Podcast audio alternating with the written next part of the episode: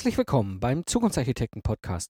Schön, dass ihr dabei seid. Ich bin Mike Pfingsten und das ist der Podcast über die Kunst des Systems Engineering. Ich gebe euch mein Wissen, Tipps und Tricks weiter, damit ihr erfolgreich und stolz sein könnt auf die Systeme, die ihr entwickelt. Aus der Praxis für die Praxis. Und so habe ich mehr als 120 Fragen rund um das ganze Thema Lastenheft in den letzten Monaten erhalten und äh, ja, habt auf dieser Basis eben eine Online-Bibliothek aufgebaut, agile Lastenhefte und ins Netz gebracht. Und dort habe ich alle Templates, alle Checklisten von mir, How-to-Videos, Quick Guides zum Nachlesen, QA-Session-Aufzeichnung und natürlich den neuen System Footprint 4.0 reingepackt. Und wenn du noch keinen Zugang hast zur Bibliothek, du kannst dir einen kostenlosen Member-Zugang holen unter slash Bibliothek. In der heutigen Episode wirst du erfahren, wie detailliert ein Lastenheft sein sollte. Ich habe dazu einfach mal drei meiner Tipps aus der Praxis aufbereitet. Zunächst die richtige Flugebene. Das ist ein ganz elementarer Teil. Wenn ich über die Detaillierung von Lastenheften rede, ist es oftmals so ein Thema, was immer wieder auftaucht.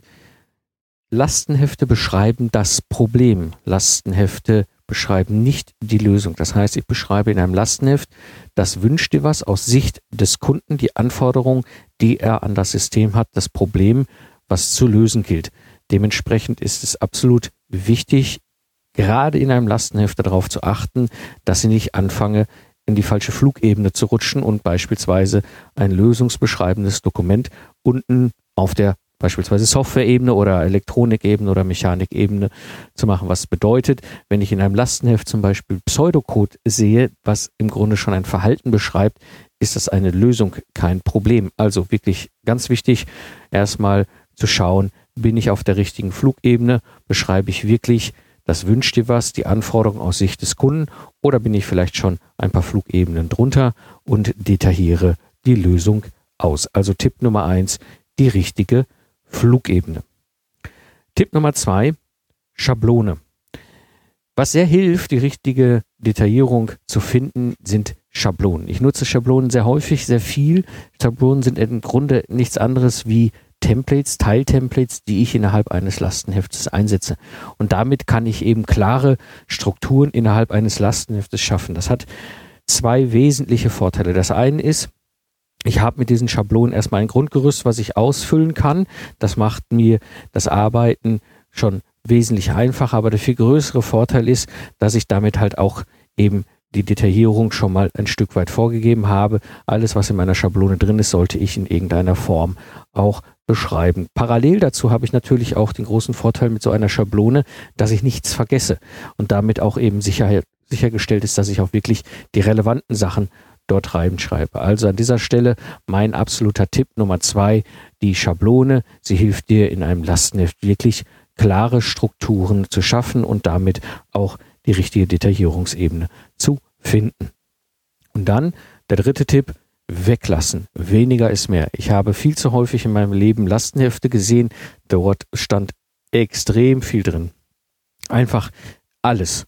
Ja, um sicherzustellen, dass nichts vergessen worden ist, ist einfach alles reingeschrieben. Das Problem ist nur, das ist Bullshit, weil wenn ich sowas mache, dann habe ich die Situation, dass im Zweifel der Lieferant oder das Projekt gezwungen ist, das auch auf jeden Fall mindestens mal zu beantworten und zu sagen, machen wir oder machen wir nicht. Oder wenn gerade ganz viel Zeitstress und Druck im Projekt ist, dann werden solche Sachen einfach schlicht übernommen und dann wird das umgesetzt, was ich in ein Lastenheft schreibe. Und ich habe schon mal ein Projekt erlebt, dort kam vom Lieferant genau das rüber und das zurück, was in dem Lastenheft beschrieben war.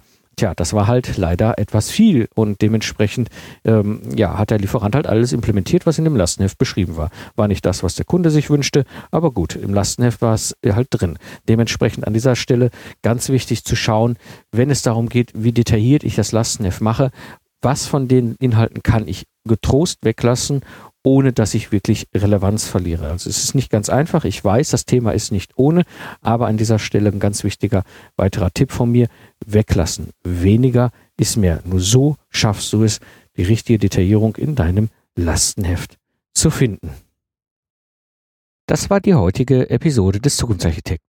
In den letzten vier Kurzepisoden hier ging es um die häufigsten Fragen zum Lastenheft. Und mich würde natürlich sehr interessieren, wie sind, haben dir diese Kurzepisoden gefallen? Ist das etwas, was dir Mehrwert bringt? Und sollte ich das vielleicht hier im Podcast öfter mal machen?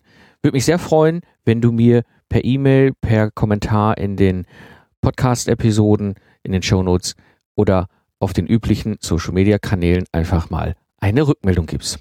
Alles Wissenswerte rund um agile Lastenhefte findet ihr natürlich in der Online-Bibliothek. Hole dir einfach den kostenlosen Zugang unter lastenhefterstellen.de slash Bibliothek. Da kannst du dir den neuesten Stand vom System Footprint 4.0 runterladen und in den Templates, Quick Guides, Checklisten und How-to-Videos stöbern.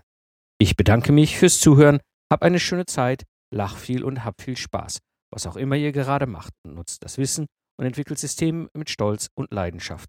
So sage ich Tschüss und bis zum nächsten Mal. Euer Mike Pfingsten. Thank you.